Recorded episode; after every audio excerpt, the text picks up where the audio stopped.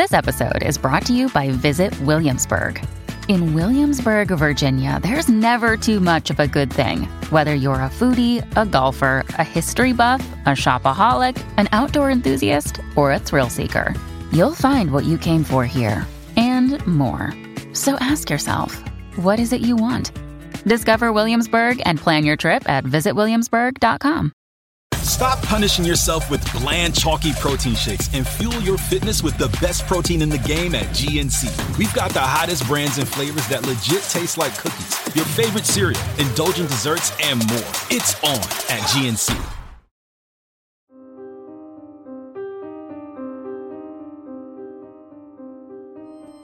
O inferno foi algo inventado para colocar medo nas pessoas? Outras culturas também cultivam a ideia de um lugar de punição eterna? Essas são apenas algumas perguntas que podemos nos fazer quando estudamos com mais atenção a história do inferno. E eu sei que falar que vamos estudar a história do inferno pode parecer algo estranho, mas como eu sempre digo, a história, enquanto ciência, pode ser usada para estudar qualquer coisa que envolva aquilo que o ser humano criou, tocou e modificou. A ideia de inferno está inserida nessa mesma lógica. E eu quero lembrá-los que eu sempre uso fontes e autores confiáveis, beleza? As fontes que eu utilizei estarão na descrição desse episódio. Em geral, o trabalho do historiador evita fazer generalizações. Afinal, a história é uma disciplina que estuda a ação do homem localizado no espaço e no tempo. Mas pensar no inferno atrapalha um pouco essa lógica, tá ligado? A crença no inferno parece extrapolar o tempo e o espaço, e ela representa uma relação do homem com aquilo que ele não entende. Eu tô falando do pós-morte. Precisamos investigar um pouco mais essa questão, porque ela faz parte das nossas crenças enquanto sociedade. Vocês já pararam para pensar que acreditar que existe um lugar para o qual nós vamos todos, seja o inferno ou o paraíso, é uma habilidade incrível que nós desenvolvemos? Essa crença tem relação com a nossa percepção da vida. Diferentemente dos animais, nós humanos sabemos que estamos vivos. E até aí, tudo bem. O problema é que a gente também sabe que vai morrer um dia. Em outras palavras, nós temos consciência do tempo. Nós podemos falar, eu fui feliz em tal momento, quando a gente lembra do passado. A gente pode dizer que algo está doendo, o que nos remete a uma dor do presente. E por fim, quando acreditamos que amanhã será melhor, é o futuro que nos faz agir. Se nós vivêssemos apenas com a consciência do presente, não teríamos a necessidade de criar histórias como o céu e o inferno. E muitos podem pensar que isso não é algo importante, mas é inegável que as crenças humanas que moldaram a ideia de inferno é uma das que mais sobreviveram ao longo dos anos. As histórias que fazem referência ao pós-morte agem diretamente sobre a realidade e nesse caso, quando eu falo realidade, eu não estou falando de uma verdade escondida por trás das aparências. Não, gente. Eu digo realidade no sentido do dia a dia, da vida de cada um. Crer que existe algo após a própria morte afeta diretamente a vida em si. E deixa eu dar um exemplo para ficar mais claro. Quando o Joãozinho acredita que a vida não acaba com a morte, ele provavelmente tem algum tipo de fé religiosa. Logo, ele vai direcionar as suas ações para alcançar o paraíso. E por outro lado, ele sabe que determinadas ações ou omissões podem levá-lo para o oposto do céu, o inferno. E o que eu tô querendo dizer, gente, é que uma crença pode moldar a forma que nós seres humanos vivemos, tá? Não é depois da morte, é na vida em si. É como se algo que acreditamos se materializasse nas nossas ações. E é por isso que eu quero te levar a entender como que o conceito de inferno foi aparecendo e se transformando ao longo do tempo. A palavra inferno tem origem latina. O termo infernum, em latim, significa profundezas, mundo inferior. Infernum, por sua vez, deriva de outra palavra latina, inferus, que significa inferior ou abaixo. Beleza, mas vocês já entenderam que inferno significa o submundo, aquilo que não tá na superfície. Os romanos antigos acreditavam que a Terra era composta de camadas e inferno se referia à camada mais baixa, o mundo subterrâneo ou o reino dos mortos. Mas não eram só os romanos que tentavam lidar com as questões do submundo. Os hebreus utilizavam o termo Sheol para dizer algo muito semelhante, ou seja, o mundo subterrâneo, ou o lugar onde as almas vão após a morte. Até hoje, quando pensamos em inferno, a imagem que nos vem à mente é algo embaixo da terra, e a origem disso vem dos hebreus e dos romanos. Então, a palavra Sheol é um conceito antigo para se referir ao mundo subterrâneo. Porém, o Sheol não é um lugar de recompensa ou punição específica. A melhor definição para o Sheol seria um estado de sombras, escuridão ou inconsciência, onde todas as almas justas e ímpias vão após a morte. É uma espécie de mundo dos mortos, uma região abaixo da terra onde as almas estão separadas do mundo dos vivos. Inicialmente, o Sheol era visto principalmente como um local de repouso tranquilo e inerte para todos os mortos. Mas com o tempo surgiram interpretações mais variadas, especialmente em livros que vieram depois do Antigo Testamento, onde algumas passagens começaram a sugerir uma ideia de retribuição diferenciada após a morte. Ou seja, os justos sendo recompensados e os ímpios enfrentando consequências negativas.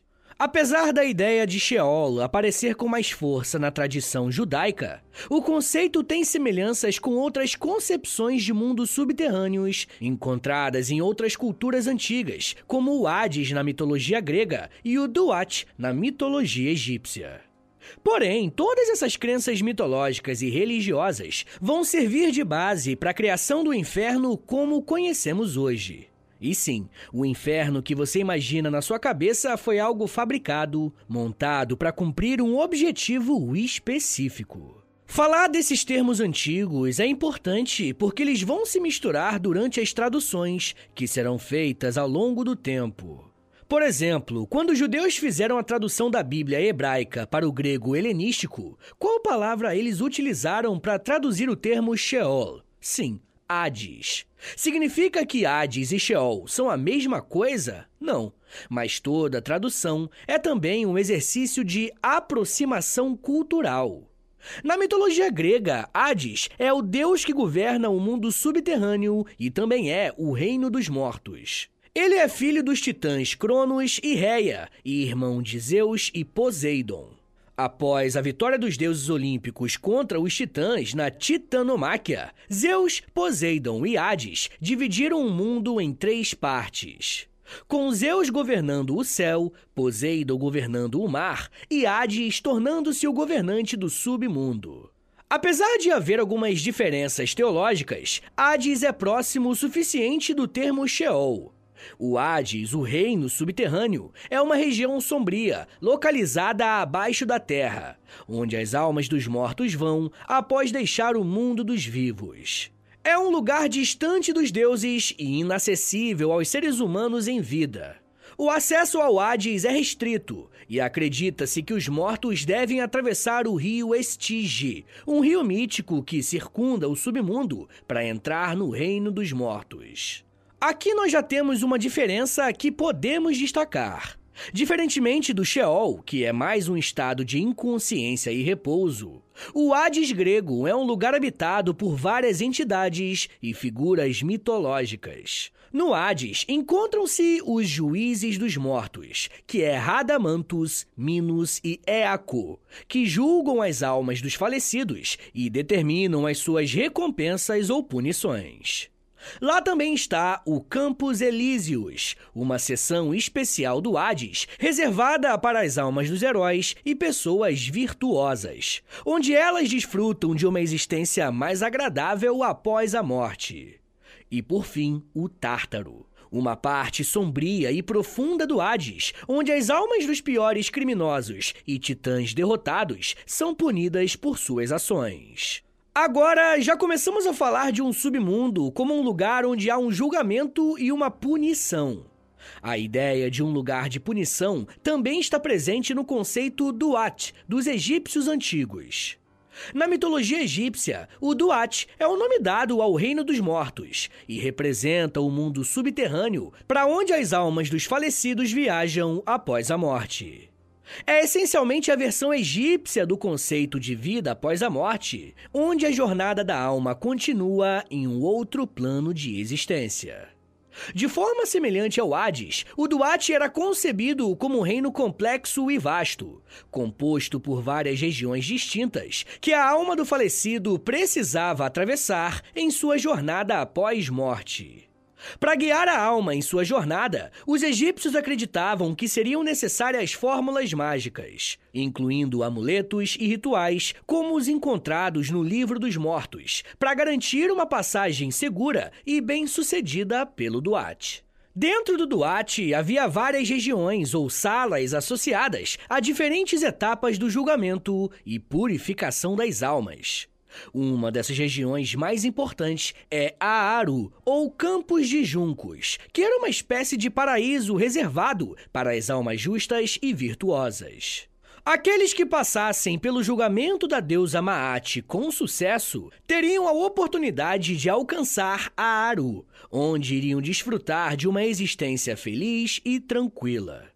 Por outro lado, as almas que não passassem no julgamento ou fossem consideradas culpadas de ações malignas enfrentariam diversas formas de punição e tortura em diferentes regiões do Duat. O conceito de Duat é fundamental para entendermos a sociedade egípcia. A concepção de um lugar como Duat moldou as práticas funerárias egípcias, a construção das tumbas e a preparação dos mortos para sua jornada ao além. E até aqui nós percebemos que a concepção e crença de que existe um lugar para onde vão os mortos ou almas era compartilhada por diferentes culturas na antiguidade. Gregos, hebreus, egípcios e romanos acreditavam que a vida não se esgotava com a morte. E mais ainda, que após a morte as almas iam para um lugar onde havia um julgamento que determinava em qual sessão, entre aspas, a alma ficaria. E esse lugar era retratado como escuro, frio, sombrio e doloroso. Em geral, estamos falando de um lugar que ninguém gostaria de estar, vivo ou morto. Beleza, mas o que que determinava se uma pessoa iria ou não iria para esse lugar? A vida dela. E isso é muito interessante de pensar, né? Porque a ideia de que existe vida após a morte é capaz de fazer aquilo que a vida aqui na Terra não deu conta de garantir, né? Por exemplo, uma pessoa que praticou uma série de crimes a vida inteira, fez escolhas ruins e prejudicou várias outras pessoas. Essa pessoa, sem dúvida, receberia sua punição após a morte.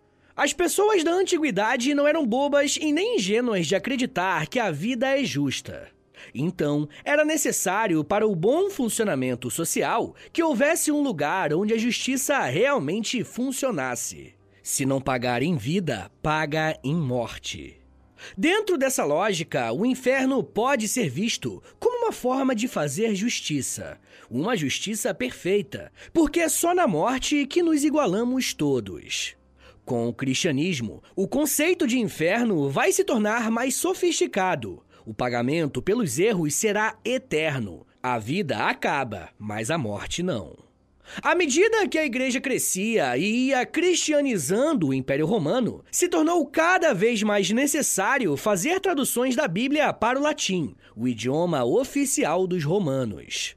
Um homem chamado São Jerônimo fez uma das traduções mais importantes, conhecida como Vulgata Latina. Nela, o termo usado para traduzir a palavra hebraica Sheol, como vimos, foi infernos. E o mesmo foi feito com o termo grego Hades. E lembrando aqui que o hebreu era o idioma original da Bíblia hebraica e o grego o idioma original do Novo Testamento. A tradução de São Jerônimo unificou os termos Sheol e Hades em um só, inferno. Ao mesmo tempo, ele criou uma continuidade entre o Antigo e o Novo Testamento. Ao fazer a tradução, São Jerônimo acabou tirando algumas questões próprias do sentido grego e hebraico, o que é comum de acontecer em algumas traduções. No inferno cristão, por exemplo, apenas algumas pessoas vão para lá, enquanto que o Sheol era o destino de todas as almas. Essas diferentes traduções dão motivos para muitos debates entre os teólogos. Por exemplo, alguns intérpretes da Bíblia defendem que todos vão para o inferno ao morrer, mas eles estão se referindo ao inferno Sheol barra Hades, lugar para onde vai toda pessoa morta. Inclusive, Jesus teria ido ao inferno, que é Sheol ou Hades, após a sua morte na cruz.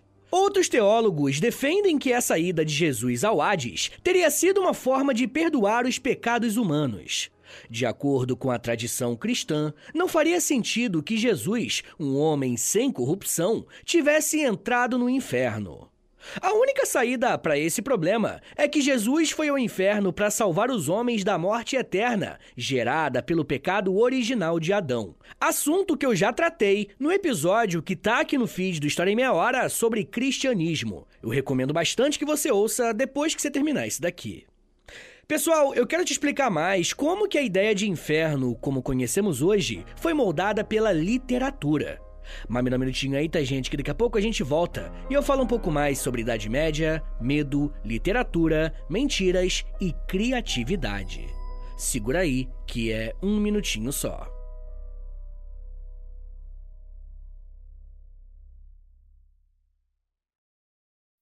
Isn't the point of traveling to get away from it all? To feel the best you've ever felt? Then maybe you should check out Aruba. You'll spend your time relaxing on cool, white, sandy beaches and floating in healing blue water. You'll meet locals brimming with gratitude for an island that redefines what a paradise can be. When your trip comes to an end, you won't need another vacation because you just had the vacation. That's the Aruba effect. Plan your trip at aruba.com. First, the bad news. SAP Business AI won't help you generate cubist versions of your family's holiday photos. But it will help you understand which supplier is best to help you roll out your plant based packaging in Southeast Asia, or identify the training your junior project manager needs to rise up the ranks, and automate repetitive tasks while you focus on big innovations. So you can be ready for the next opportunity. Revolutionary technology, real world results. That's SAP Business AI. Pessoal, eu queria pedir um favor que vai ajudar muito o meu trabalho e não vai custar nada para vocês. O História em Meia Hora é um podcast exclusivo Spotify. E para essa parceria continuar sendo frutífera, os números são importantes. Por isso eu queria te pedir para clicar em três coisinhas aí no seu Spotify. Primeiro, nas estrelinhas. Dá cinco estrelinhas aí pra gente na avaliação, por favor, porque a avaliação é o que mais ajuda o podcast a chegar em outras pessoas. Segundo, já aproveita e clica em seguir. E se você quiser receber no seu celular um aviso de quando tem episódio novo, clica também no sininho. Mas claro, só se você quiser. Obrigado de coração pela ajuda e continue com o episódio.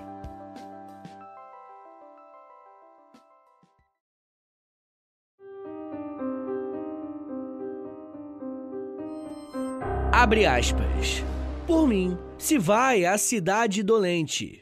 Por mim, se vai a eterna dor. Por mim se vai a perdida gente. Justiça moveu o meu alto Criador, que me fez com o divino poder, o saber supremo e o primeiro amor. Antes de mim, coisa alguma foi criada, exceto coisas eternas, e eterna eu duro. Deixai toda esperança, vós que entrais. Fecha aspas. Esse é o trecho final do canto terceiro da obra Divina Comédia, do Dante Alighieri. Durante a Idade Média, a igreja foi uma das personagens mais importantes e influentes do mundo. Muita gente acha que essa importância se dá apenas no campo da política e da economia, mas também precisamos lembrar que a igreja moldou diretamente a cultura dessa época. E para isso, precisamos falar da obra Divina Comédia. Ela foi fundamental para moldar a nossa imagem sobre o inferno. E muito provavelmente, tudo aquilo que imaginamos desse lugar se deve à força poética da obra de Dante Alighieri. Beleza, mas que obra e que autor é esse? O Inferno de Dante Alighieri é a primeira parte da sua obra-prima, A Divina Comédia, escrita no século XIV. A Divina Comédia é uma obra poética épica que descreve a jornada espiritual de Dante, e sim, o próprio autor, através do inferno, do purgatório e do paraíso. Dante foi um poeta italiano e filósofo, considerado uma das maiores figuras da literatura italiana e mundial. E essa obra não apenas influenciou o imaginário moderno sobre o inferno, como também foi fundamental para a literatura italiana, ela é considerada a origem do idioma italiano moderno. Na parte Inferno, Dante narra sua viagem pelo reino dos mortos, acompanhado pelo poeta romano Virgílio, que atua como seu guia. O poema começa com Dante se perdendo em uma selva sombria e sendo confrontado por uma fera que simboliza o pecado e a corrupção. Nesse momento, Virgílio aparece para guiá-lo em uma jornada através dos nove círculos do inferno, cada um representando um grau específico de pecado e punição. E aqui nós já podemos ver algumas semelhanças com os termos Sheol e Hades, um lugar sombrio e que possui diferentes graus dentro dele. A novidade é que esse lugar é um lugar de pecadores, e cada um desses graus está destinado a um determinado tipo de pecador. Os graus do inferno de Dante são conhecidos também como círculos do inferno e estão organizados da seguinte forma: ó, primeiro, o limbo, reservado para as almas que não foram batizadas e aqueles que viveram antes do nascimento de Cristo, como filósofos e sábios pagãos. E segundo é a luxúria, para aqueles que pecaram através do excesso de paixões e desejos sexuais. O terceiro é a gula, para aqueles que pecaram por indulgência excessiva na comida e na bebida. O quarto círculo do inferno é a avareza, para os avarentos e aqueles que desperdiçavam as suas riquezas. O quinto é a ira, para aqueles que pecaram através da raiva e da violência. O sexto círculo é a heresia. Esse é para os hereges, aqueles que mantiveram as suas crenças religiosas consideradas contrárias à fé cristã. O sétimo é a violência, dividido em três subcírculos: para os violentos contra o próximo, os violentos contra si mesmos e os violentos contra Deus, a natureza e a arte. O oitavo é a fraude, dividido em dez bolsões para os mentirosos, trapaceiros, sedutores, simoníacos, que é basicamente quem vende cargo religioso, adivinhos, corruptos, hipócritas, ladrões e conselheiros malévolos. E por fim, o nono e último círculo do inferno é a traição. Para aqueles que traíram uma confiança especial, como traidores de parentes, pátria, hóspedes e benfeitores. Cada círculo é representado de forma realista, ao mesmo tempo que simbólica, com almas sofrendo punições específicas relacionadas aos seus pecados. Uma das cenas mais fortes do texto é o círculo destinado aos suicidas. Aqueles que haviam tirado a própria vida no inferno eram condenados a se tornarem árvores, que seriam bicadas pelas imensas aves mitológicas. Dante se depara com uma dessas árvores, que lhe conta a própria história. Quando alguma alma se separa do seu corpo por vontade própria, Minóis a manda para a sétima foz. De lá, cai nesta selva escura, brota como uma semente e cresce, até tornar-se um espinhoso arbusto. As arpias nutrem-se de nossos galhos e assim nos trazem eterna e intensa dor. Fecha aspas. A descrição do inferno de Dante também inclui uma visão ampla da sociedade e da política da época, com críticas sociais e políticas sendo inseridas na narrativa. O poema aborda questões morais, teológicas e filosóficas, refletindo as crenças e valores da época medieval. A sua obra teve um grande impacto na compreensão do inferno no cristianismo e na cultura ocidental como um todo, influenciando a representação artística, literária e teológica do inferno até os dias atuais. O inferno é um conceito presente também em outra religião monoteísta muito importante, posterior ao cristianismo. Eu estou falando, é claro, do Islã. Para os muçulmanos, o inferno recebe o nome de Jahannam. E assim como no cristianismo, o inferno no Islã é considerado um lugar de punição para aqueles que rejeitam a fé em Alá e persistem no pecado durante as suas vidas terrenas. O Alcorão, o livro sagrado do Islã, descreve o inferno como um lugar de fogo intenso, sofrimento e tormento para os pecadores. As descrições do inferno no Alcorão são vívidas e detalhadas. Ele descreve Jahannam como tendo sete portões e sendo habitado por anjos que são responsáveis por infligir punições aos pecadores. Aqueles que são condenados ao inferno enfrentarão punições proporcionais aos seus pecados, e a intensidade do sofrimento pode variar dependendo do grau de maldade das ações cometidas. E sim, pessoal, é bem parecido com a descrição do Dante, mas aqui a gente está falando de mais de 600 anos antes da Divina Comédia. No Islã, a crença no inferno é vista como um lembrete importante sobre viver de acordo com os mandamentos de Alá e evitar sempre o pecado. Aqueles que seguem os ensinamentos do Islã e buscam a misericórdia de Alá podem esperar alcançar o paraíso, que é Janá, após a morte, onde desfrutarão de felicidade eterna e recompensas. E é importante ressaltar que o Islã enfatiza a misericórdia e o perdão de Alá, e aqueles que sinceramente se arrependem dos seus pecados têm a oportunidade de serem perdoados. No entanto, a decisão final sobre quem entra no inferno e quem é admitido no paraíso está nas mãos de Alá, e ele é o juiz supremo de todas as ações humanas. As crenças sobre o inferno no Islã têm um papel importante na motivação dos crentes a aderir à moralidade e ética islâmicas e a buscar a salvação no dia do juízo final.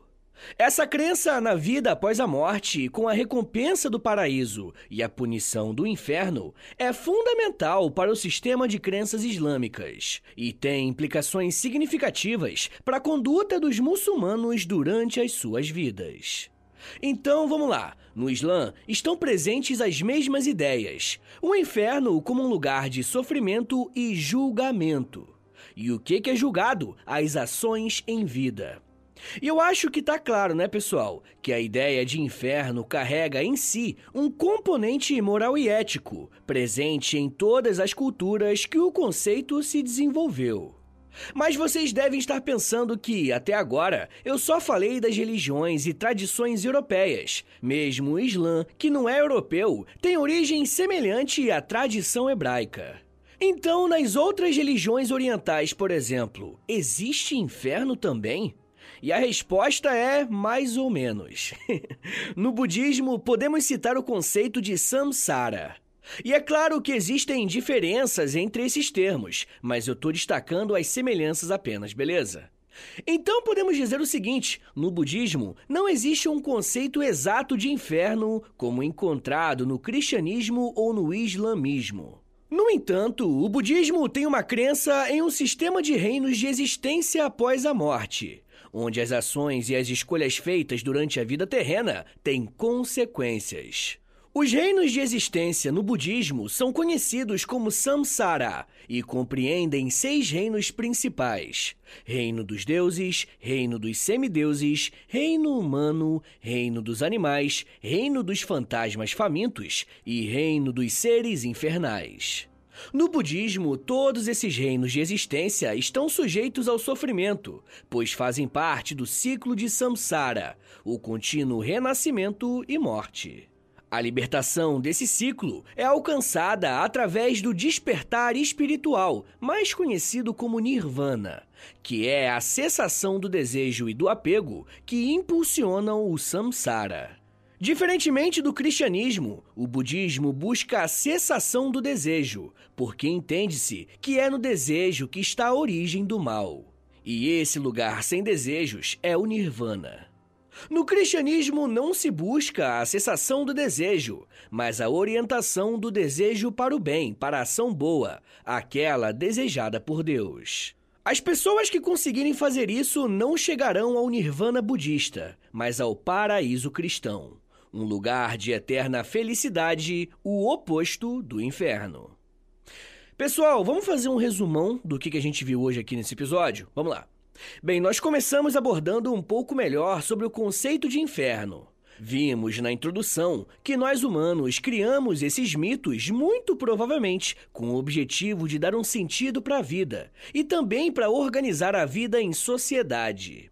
A possibilidade de ir para um lugar sombrio, onde seria pago todos os crimes, fazia com que as pessoas tivessem uma orientação para as suas ações em vida. Depois, a gente buscou entender melhor como que os hebreus e gregos pensaram a vida após a morte e deram nomes diferentes para isso: Sheol e Hades. A tradução romana para esses dois conceitos foi inferno, que ganhou força no cristianismo. E a maior representação cristã do inferno, sem dúvidas, foi a obra poética de Dante Alighieri, A Divina Comédia. O poema escrito em italiano foi capaz de gerar uma imagem de como seria o inferno que persiste até hoje. Também vimos depois que o Islã segue a tradição hebraica das religiões monoteístas e pensou no inferno chamado Jahannam. No budismo, vimos o conceito de samsara, que se assemelha um pouco ao inferno ocidental, sobretudo por ser um lugar de sofrimento. Por fim, falta fazer algumas ponderações sobre as religiões africanas e indígenas. Afinal, existe inferno nelas? Em algumas religiões indígenas, assim como em algumas religiões africanas, não existe um conceito uniforme e universal de inferno como encontrado em religiões institucionalmente organizadas, caso do cristianismo ou do islamismo. As crenças e concepções sobre a vida após a morte variam significativamente entre as diferentes culturas indígenas e africanas ao redor do mundo.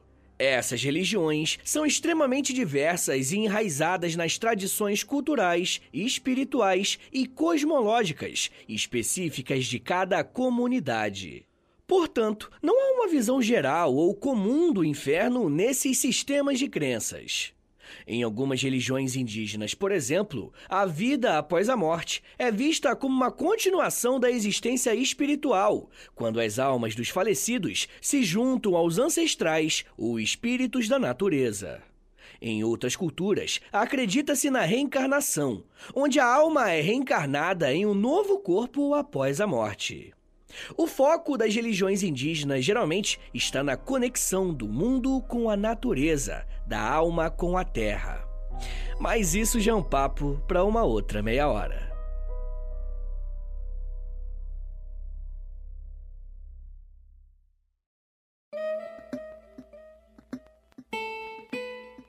Senhores, muito obrigado por terem vindo até aqui. Meu nome é Vitor Soares, eu sou professor de História. E você acabou de ouvir o História em Meia Hora. Rapaziada, dá uma moralzinha aí, compartilha esse episódio, por favor. Posta nos stories do Instagram e aí me marca no arroba História em Meia Hora. Ou você pode também postar no Twitter. E aí você me marca no arroba H30podcast. Que aí eu já te mando uma mensagem agradecendo, tá bom? Se você gosta do História em Meia Hora, se você quer ver esse podcast por muito tempo de pé ainda, toda quarta e todo sábado, lançando episódio novo, bonitinho, dá uma chance pro nosso apoia-se, rapaziada. Por favor, entre em apoia.se barra História em Meia Hora, porque lá tem quase 100 episódios exclusivos para quem apoia. E claro, né, quando você apoia hoje, você tem acesso a todos eles. E todos os que vão sair enquanto você for apoiador, tá bom? Também tem Clube do Livro, tem conteúdo diário no Instagram, depende do nível lá, né, do, do plano que você assinar lá no Apoia-se, beleza? Mas claro, né? Eu só quero que você assine caso você queira e possa ajudar, tá bom?